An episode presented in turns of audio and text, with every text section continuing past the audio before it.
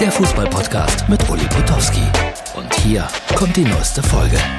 Herz, Seele, Ball für Mittwoch. Natürlich ist das das Thema Nummer eins überall und das auch mit Recht. Die Bildzeitung hat sogar Sonderseiten gedruckt. Ja, und es wird viel erzählt. Viele Menschen erinnern sich an Franz Beckenbauer. Ich habe das ja gestern auch schon getan. Ein Kondolenzbuch liegt in München aus. Zigtausende werden sich darin eintragen. Das Stadion soll möglicherweise einen neuen Namen bekommen. Franz Beckenbauer Stadion. Ich weiß nicht, ob sich die Bayern dazu durchringen werden, weil Allianz Arena hat äh, viel Geld gebracht durch die Namensgebung und äh, vielleicht verzichtet aber auch Allianz darauf und dann wäre das eine große Tat und auch irgendwie eine große Werbung. Viele Menschen erinnern sich also, mein Kollege Uli Köhler hat sogar geweint, weil er viel mit Franz Beckenbauer an Zeit verbracht hat. Ich habe es gestern schon gesagt, er war ein besonderer Mensch und er war ein Mensch, der sozusagen ja Empathie ausstrahlte wie kaum ein zweiter. Ich habe mal ein paar Szenen geklaut von Franz Beckenbauer, wirklich äh, Martin nur sechs, sieben Sekunden mal einblenden, wie er mit dem Ball umgehen konnte und wie er manchmal auch äh, die Zuschauer provoziert hat. Achtung, hier kommen die Szenen. Mehrfach mit einem Fuß da hochgehalten hat. Hören Sie mal, was jetzt passiert. Beckenbauer provoziert das Publikum, indem er andeutet, ich kann als Fußballspieler, wenn ich mich dazu imstande fühle, eigentlich immer noch machen, was ich will, wenn es im Rahmen der Regeln bleibt und noch dazu eine spielerische Delikatesse bedeuten kann. Also es war Schon genial. Auf der anderen Seite, das war, glaube ich, in einem Pokalendspiel gegen Schalke. Und er wurde natürlich äh, gnadenlos ausgepfiffen von den Schalkern.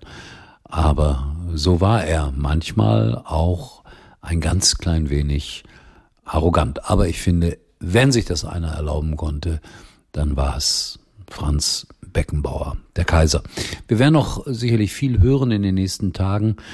Ich fand es ein bisschen unheimlich, dass die ARD diese Doku ausgerechnet auf den ja, Tag gelegt hat, an dem bekannt geworden ist, dass äh, er gestorben ist. Das war schon ein bisschen spooky. Ich war ja gestern unterwegs, ihr habt das ein bisschen mitbekommen und als ich dann nachts zu Hause war, habe ich mir tatsächlich dann diese Doku noch bis halb zwei angeschaut und für mich waren da sehr viele persönliche Erinnerungen dabei. Joshua Kimmich zu PSG, harter Schnitt jetzt, aber das munkelt man. Äh, weiß nicht, ob schon jetzt in der Winterpause, glaube ich eher nicht, aber dann vielleicht zur neuen Saison im Sommer. Und Boniface von Leverkusen hat sich schwer verletzt.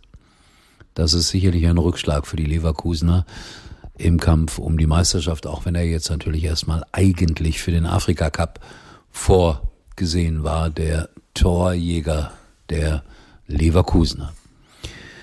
Aufgeschrieben habe ich mir dann noch, äh, ja, Watz gehört auf, das weiß man auch seit gestern. Das ist natürlich äh, nicht so fett durch die Medien gegangen. Ich glaube, anderthalb Jahre macht er noch, wenn ich das richtig im Kopf habe.